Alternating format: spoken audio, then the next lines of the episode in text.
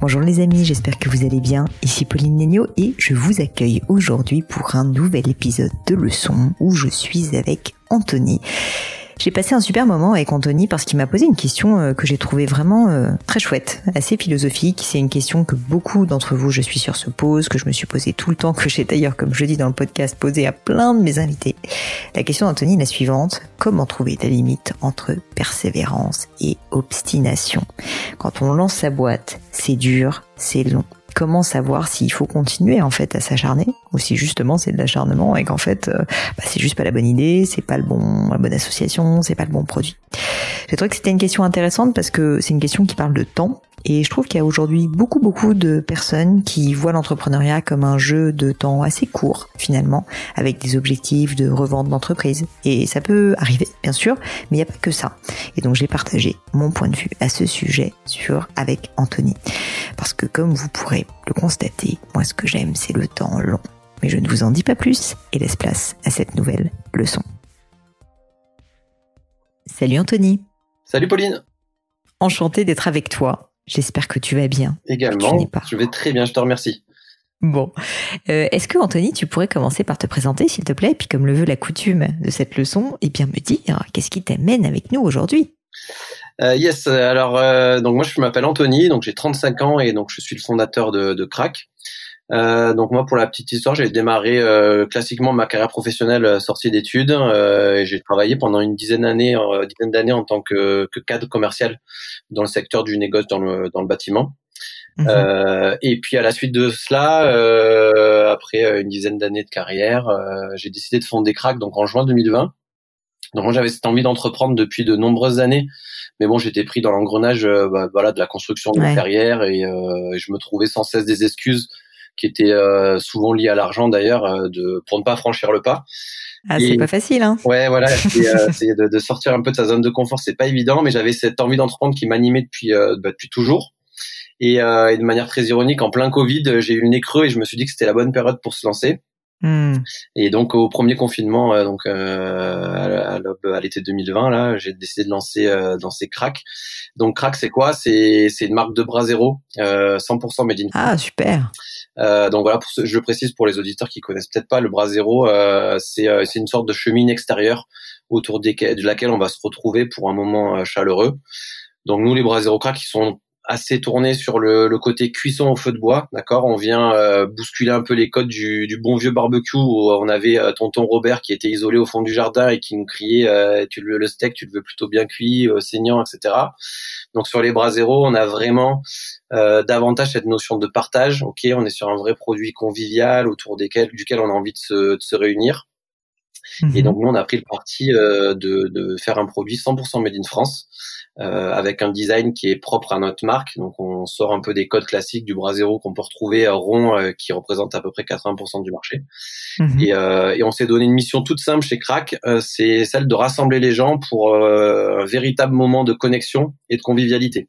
Mhm. Alors tu me diras, la mission, elle est elle est, elle est très simple. On a, on réinvente pas la roue, euh, mais on bah tant mieux, j'ai envie de te dire. C'est l'assise mort souvent en termes de mission. Exactement, voilà. Mais euh, bon, elle est simple, mais elle est noble et elle a beaucoup de sens pour nous, euh, notamment dans ce moment où on divise beaucoup les gens et où on passe énormément de temps derrière nos écrans. On avait vraiment envie de, de porter cette valeur et cette mission euh, autour d'un objet design sympa et puis et puis vraiment chaleureux. Quoi. Bon, alors je te fais un petit aparté, je suis quand même obligée de te dire que mon mari est un fou taré de bras zéro. Donc là, tu me parles, je vais aller regarder Crack tout de suite parce qu'il me pourrit la vie depuis des, mois pour qu'on ait un bras zéro. Donc je vais aller enquêter à ce sujet.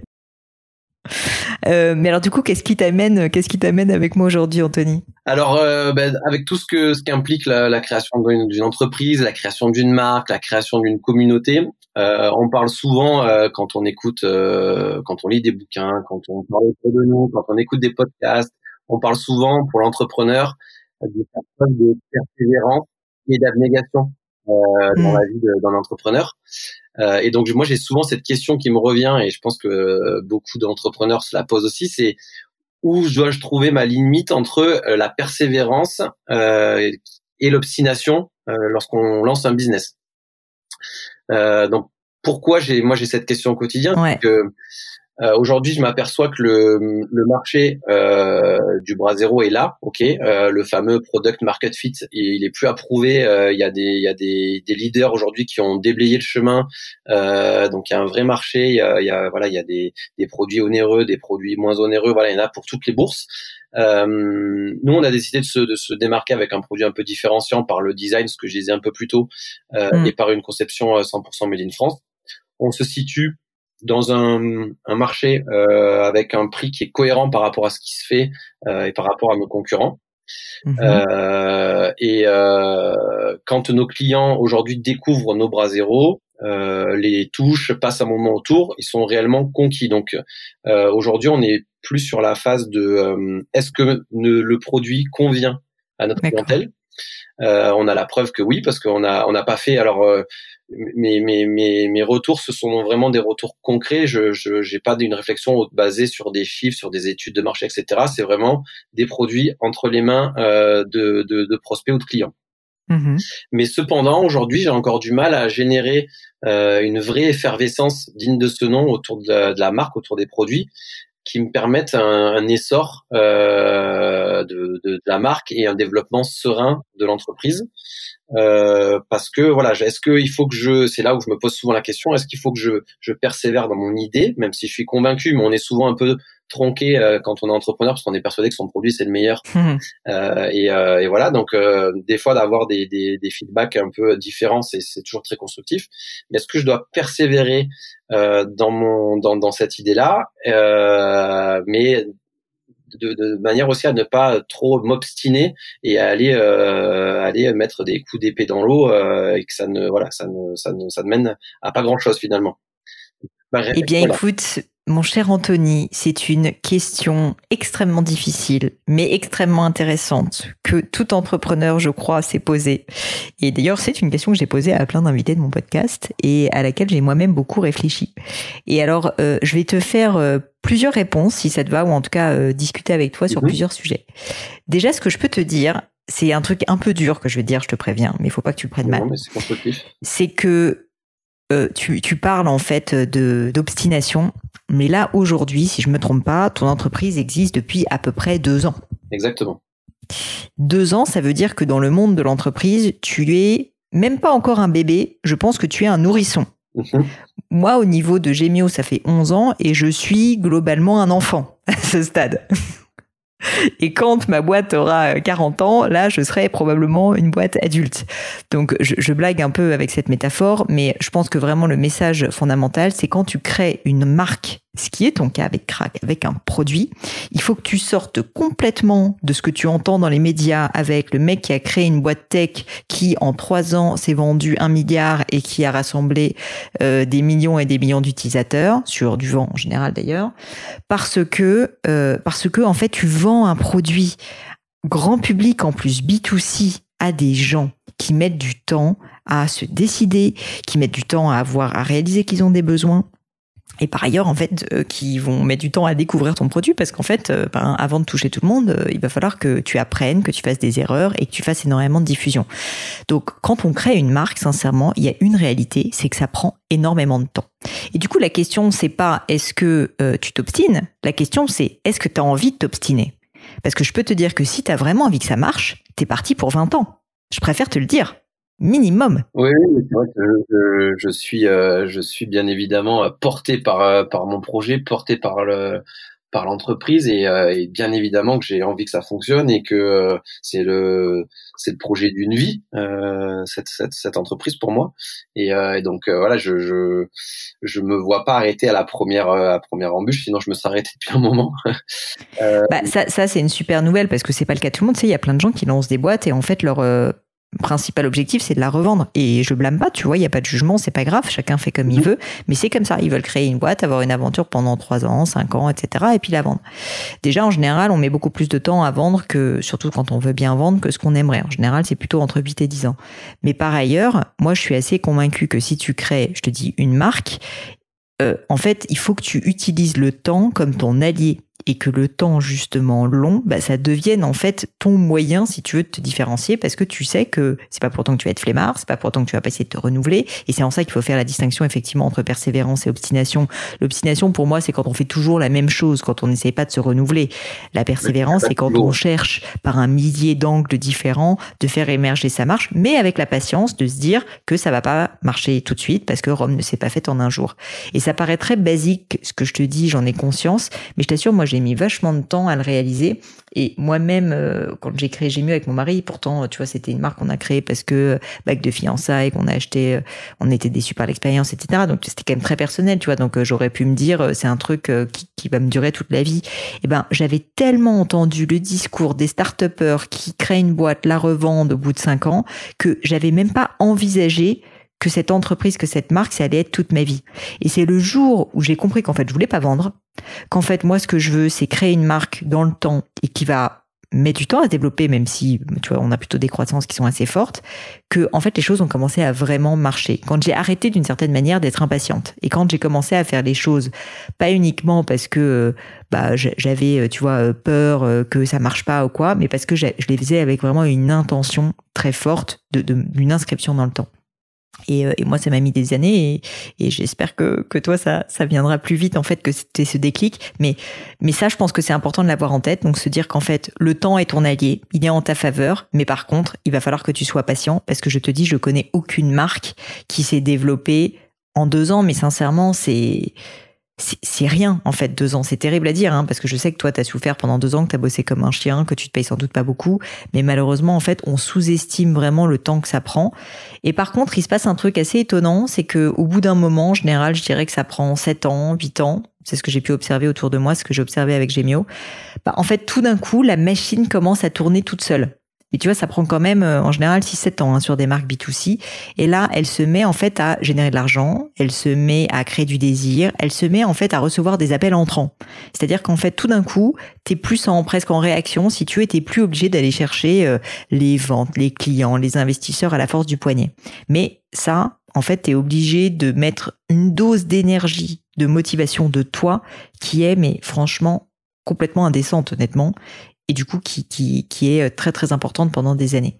Donc ça déjà c'est, c'est peut-être le premier truc quand même que je voulais te dire, que, que, que tu retournes un peu la question, parce que je t'avoue que quand tu me dis euh, est-ce que c'est de l'obstination et qu'en fait moi je te dis ça fait que deux ans, ben en fait c'est ça quoi, c'est que c'est, c'est que ça fait que deux ans, c'est rien deux ans. C'est, c'est vrai. Et euh, en fait ce qui me fait tenir c'est euh, c'est vraiment les les, les, premiers les premiers clients euh, qui, euh, qui, qui, qui, passent d'agréables de, de, moments autour de nos produits. Donc je me dis, je suis, je suis dans le vrai dans ce que dans, dans, dans C'est ça. Parce que c'est ça, c'était le corollaire que j'allais te dire parce qu'à un moment donné, il faut quand même pas être euh, débile, quoi.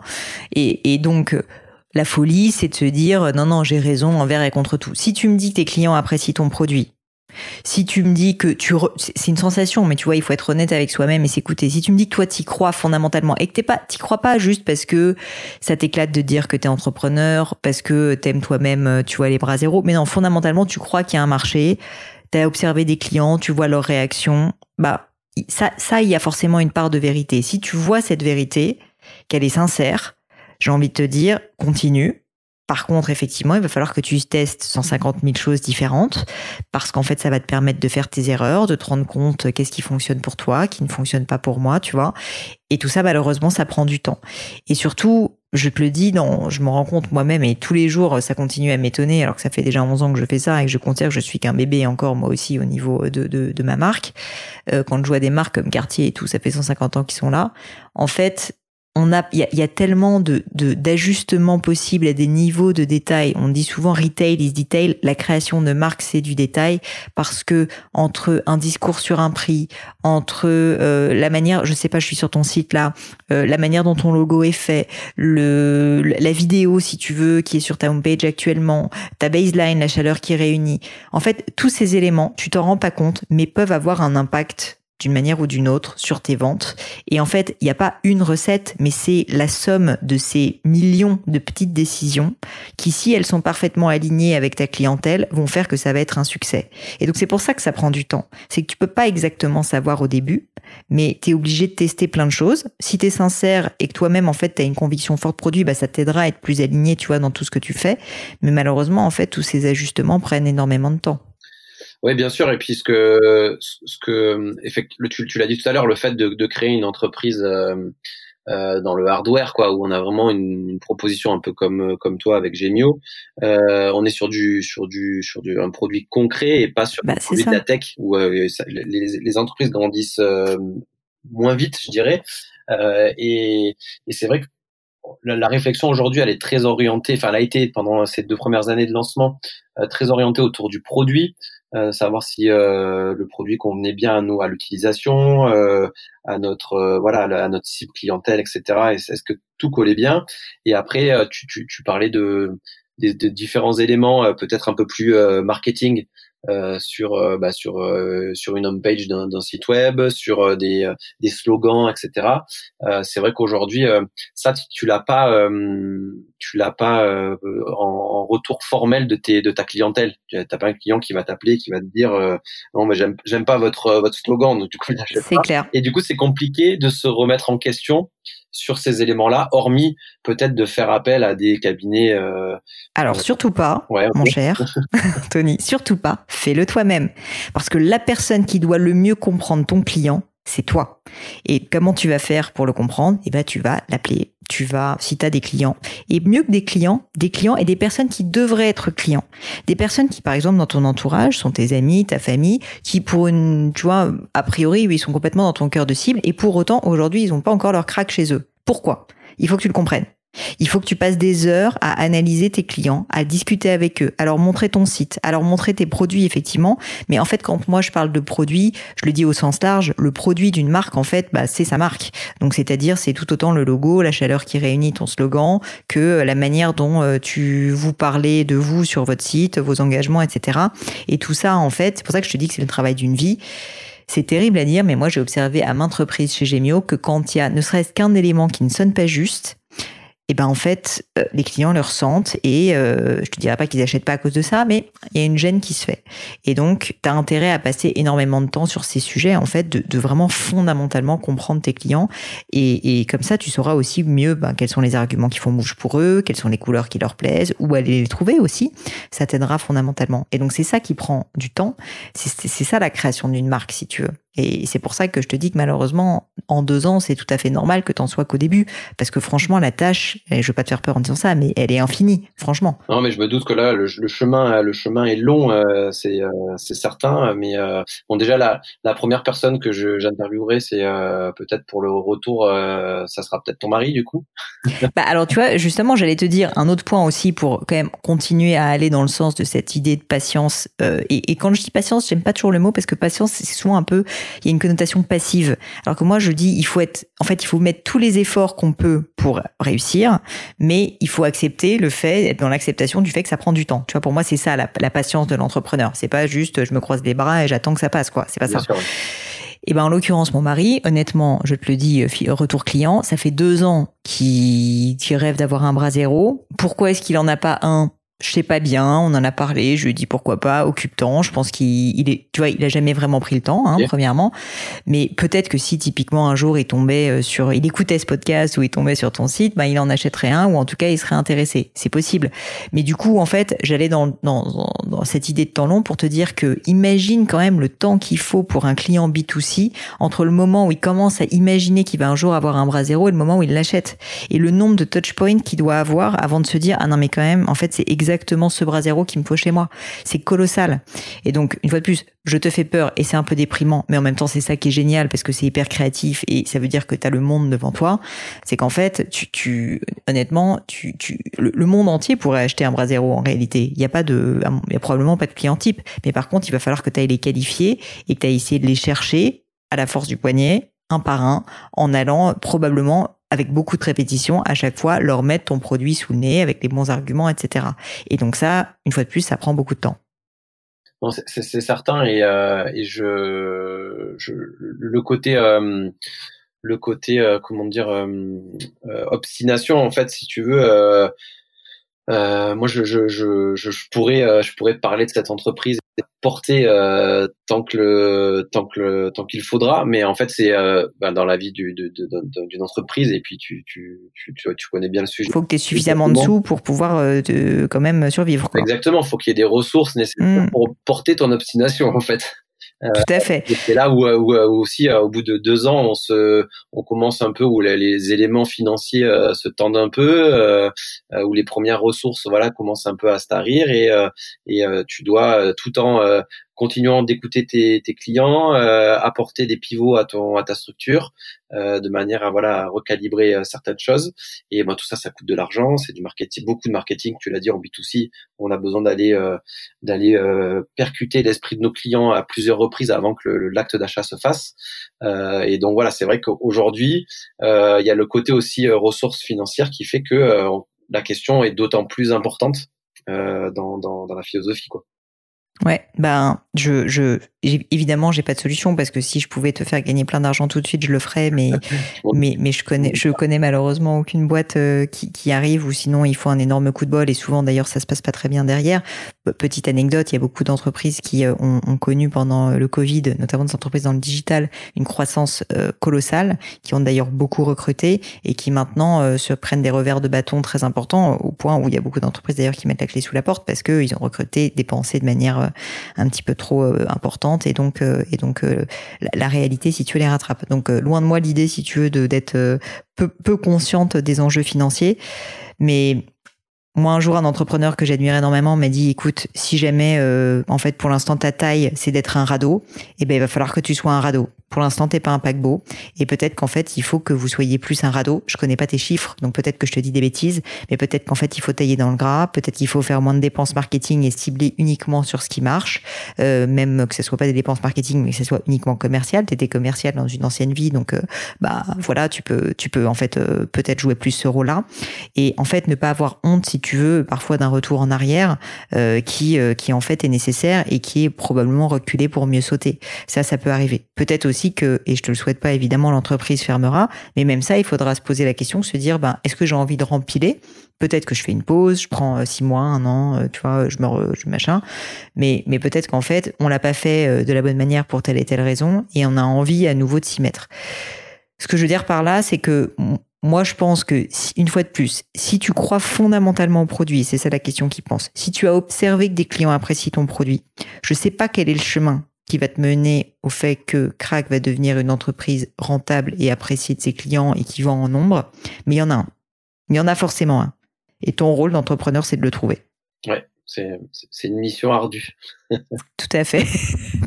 Et malheureusement, il n'y a pas de recette, c'est ça. J'aimerais bien te la donner et j'aimerais bien te dire, mais mais en fait, le, les, gens changent, les, produits sont différents, les marchés sont différents, les périodes sont différentes. Ce qui marche pour toi euh, demain ne marchera pas pour toi après-demain. Donc, c'est pour ça qu'il faut que tu essayes d'écouter. Moi, je, suis assez instinctive dans ma manière de gérer mon entreprise et honnêtement, c'est en général ça qui fonctionne le mieux. Toutes les fois où on a essayé d'être trop intelligent d'une certaine manière, bah, ça marchait moins bien. Reviens aux bases, écoute tes clients, essaye de comprendre ce qui leur plaît, ce qui leur plaît pas essaye juste de faire, et, si là actuellement vous avez des enjeux financiers, ben tout ce que vous pouvez ne pas garder, vous ne le gardez pas. Tout ce qu'au contraire peut générer du chiffre d'affaires le plus rapidement possible, et eh ben il faut investir massivement dessus de ton temps. Je te dis pas d'investir de l'argent, mais de ton temps. Ton temps c'est de l'argent, et donc il faut que tu le mettes dessus. Et donc si déjà tu arrives à faire ça, ça peut peut-être vous sortir la tête de l'eau. Une fois que tu as sorti la tête de l'eau, là tu pourras commencer à reconstruire des bases euh, plus solides euh, si tu veux pour euh, pour que la marque pour que la marque elle elle, se pérennise, mais personnellement, on est passé euh, par des périodes difficiles avec Gemio où franchement, on n'avait plus beaucoup de sous dans le compte en banque.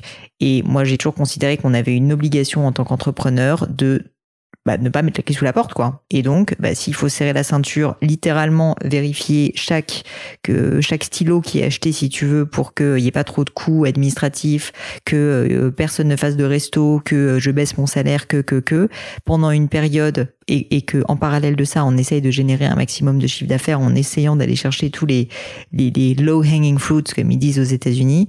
Et ben en fait, euh, c'était, je considère que c'était mon devoir avec euh, mon mari de de faire ça. C'est ce qu'on a fait. Ça a été une période honnêtement pas facile euh, qui a duré deux ans où franchement j'ai cru qu'on n'allait pas réussir à s'en sortir.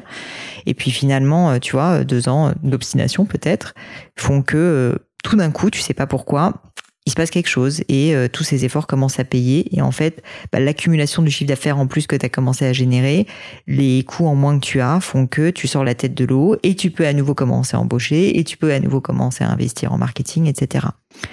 Et, et, et je sais qu'il est possible que ça se reproduise, tu vois, ce genre de période, parce que la vie n'est pas un long fleuve tranquille, même si aujourd'hui on en est bien loin. Donc, euh, donc je pense que c'est cette capacité, si tu veux, à rebondir et à se remettre en cause aussi qui est qui et à pas rester sur ses acquis, tu vois. Parce que c'est pas parce que pendant deux ans peut-être ça a marché ou pendant deux ans vous avez dit non mais on est à l'abri du besoin que bah maintenant en fait quand ça arrive il faut pas changer son fusil d'épaule quoi. Mais ça veut pas dire qu'il faut abandonner.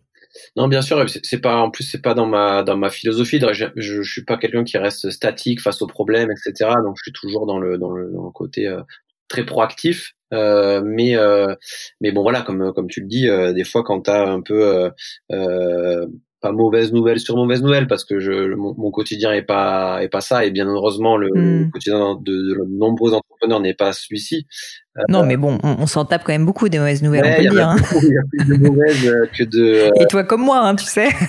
plus de mauvaises que de bonnes, mais euh, c'est pour ça qu'il y a des fois il y a quelques il y a quelques signaux qui me font me dire euh, quand lorsque j'ai un genou à terre qui me font me dire non mais là euh, il y a ça qui va se dessiner, il y a une interview, il y a un salon, il y a il y a un client qui sort de je ne sais pas où qui prend contact avec nous et mm. a envie de s'équiper avec un bras zéro. Donc il y a, il y a quelques signaux qui font que euh, qui, qui, font justement me, me, persévérer dans ma dans cette mission, donc de porter euh, de porter euh, l'entreprise. Euh, mais mais bon voilà et je sais que l'obstination elle va j'en suis encore pas là mais l'obstination va devoir euh, enfin peut-être s'arrêter le jour où effectivement en termes de, de, ressources financières il y aura plus de il y aura plus de solutions. Donc on en est bah, à, toi, à, toi de trouver des solutions pour que ça ne se produise pas. Un exemple que j'aime bien c'est celui de Frédéric Mazzella c'est qui est le cofondateur de Blablacar. Alors on est sur un typiquement une boîte qui n'est pas une boîte produit comme, comme, les nôtres. Mais mais néanmoins si tu veux lui c'était une question de timing je pense. Il était et puis il avait pas trouvé son business model. Il a raconté plusieurs fois notamment dans mon podcast que j'ai invité deux fois que euh, qu'il avait mis sept ans avant de trouver son produit, enfin son, tu vois, son product market fit et comment est-ce qu'il a commencé à marcher. Mais pendant sept ans, il était euh, vraiment, tu sais, le, comme quand tu nages et que t'as le, t'es en train de couler et que t'as, as l'eau euh, qui est juste en dessous de la lèvre, si tu veux, et que t'es en train de respirer. Il était comme ça, quoi. Pendant sept ans, il a mangé des pâtes chez lui, quoi. Et sept ans, c'est long, hein. sept ans, c'est long. C'est très long. Et, lui, en fait, euh, bah livre, euh, tu m'as un peu spoilé, mais euh... désolé, désolé pour ça. Bon, mais, ça vaut le coup quand même de le lire. Mais tout ça pour te dire que je je veux pas, euh, je veux pas paraître. Enfin, ce que je peux te dire, c'est que je crois fondamentalement que ceux qui réussissent, c'est pas les meilleurs, c'est pas les plus intelligents, c'est pas les plus forts, c'est ceux qui n'abandonnent jamais. Et quand on dit n'abandonne jamais, ça prend plein de formes différentes. Ça veut dire que tu peux relancer ta boîte derrière. Ça veut dire que tu peux essayer de trouver des ressources. Ça veut dire que tu peux aller chercher des, des clients, euh, tu vois, euh, des, des, clients avec les dents. Ça veut dire que tu peux faire de ta boîte un radeau et non plus un paquebot. Enfin, il y a mille et une manières, si tu veux, de ne pas abandonner. Et, et en fait, c'est ça qui va faire que vous allez réussir, quoi. Vous allez finir par y arriver. Parce que c'est dur, quoi. C'est vraiment dur. Oui, c'est Et c'est dur pour tout le monde. C'est dur pour tout le monde. Un long chemin euh, et qui, est, qui est pas qui est pas évident, c'est sûr. Mais bon, je pense que dans le dans dans pour ceux qui écoutent euh, ton podcast, euh, on va dire, je pense que 98% des gens qui écoutent se reconnaissent dans ça. Mais bien sûr, parce que là aussi, tu vois, je suis contente qu'on en parle et je te remercie d'être euh, aussi transparent. Et moi, j'essaie de l'être aussi, mais sincèrement, pas un instant, si tu veux, il faut penser que il y a des gens qui claquent entre les doigts et ça se fait tout seul. C'est faux. C'est tout simplement faux. Oui, il y a des gens qui lèvent des fonds et qui du coup sont sous perfusion d'argent et du coup peuvent, je suis désolé, pisser le fric par tous les trous et c'est pas un problème.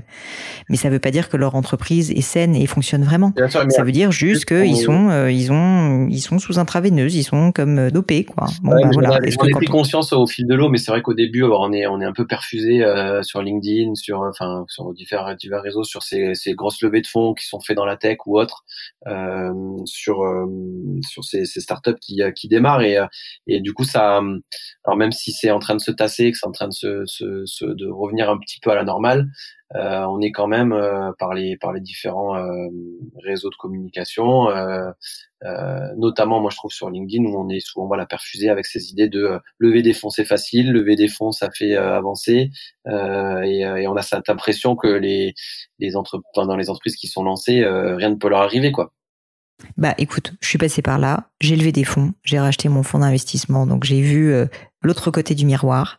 Et je peux te dire que tu fais grand bien euh, si tu peux t'en passer, puisqu'en fait, lever des fonds, c'est un aveu d'échec de ne pas être capable de générer suffisamment de chiffre d'affaires euh, et de créer suffisamment de traction pour tes clients, euh, de telle sorte que tu es obligé, si tu veux, d'avoir de l'argent d'investissement externe, et donc que tu donnes quand même concrètement le contrôle de ton entreprise. Donc c'est pas non plus la panacée. Et, et en l'occurrence, il y a plein d'entreprises qui lèvent des fonds et qui donc sur le papier, si tu veux, ont des valorisations extrêmes, qui quand tu regardes leur chiffre d'affaires, leur chiffre d'affaires, sincèrement, est, est, est, est très faible. Je dis pas qu'il faut pas du tout euh, lever de fonds, ça peut être intéressant pour certains business, mais c'est un jeu qui est différent.